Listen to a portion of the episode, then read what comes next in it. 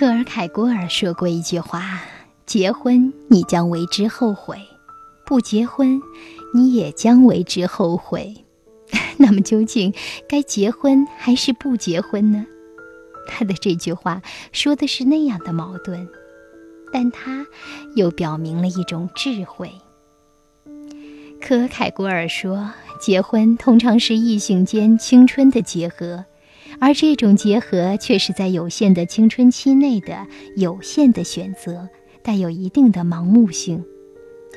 在青春期，如果好高骛远，可能会无限的丧失了有限；如果鼠目寸光，那又会在有限中失去无限。此时，你根本分不清理想主义与现实主义哪一个更荒唐。莫里埃也曾经说过。大部分人都是在迷迷糊糊的状态中结婚的，因此其结果会使你后悔一辈子。生活中确实有那么一部分人的确如此，因为在其有限的青春内，只能相识有限的异性。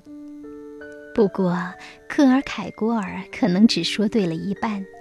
婚姻的幸福，一方面在于最初的选择。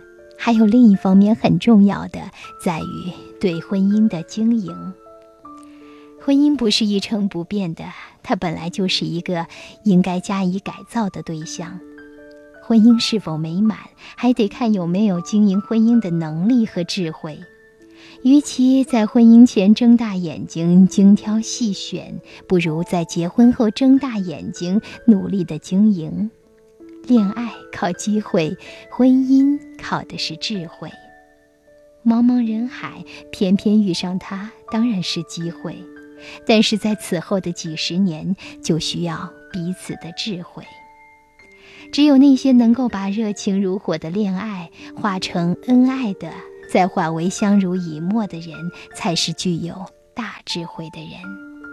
问题是，我们必须知道，你有。他不一定有，他有，你不一定有。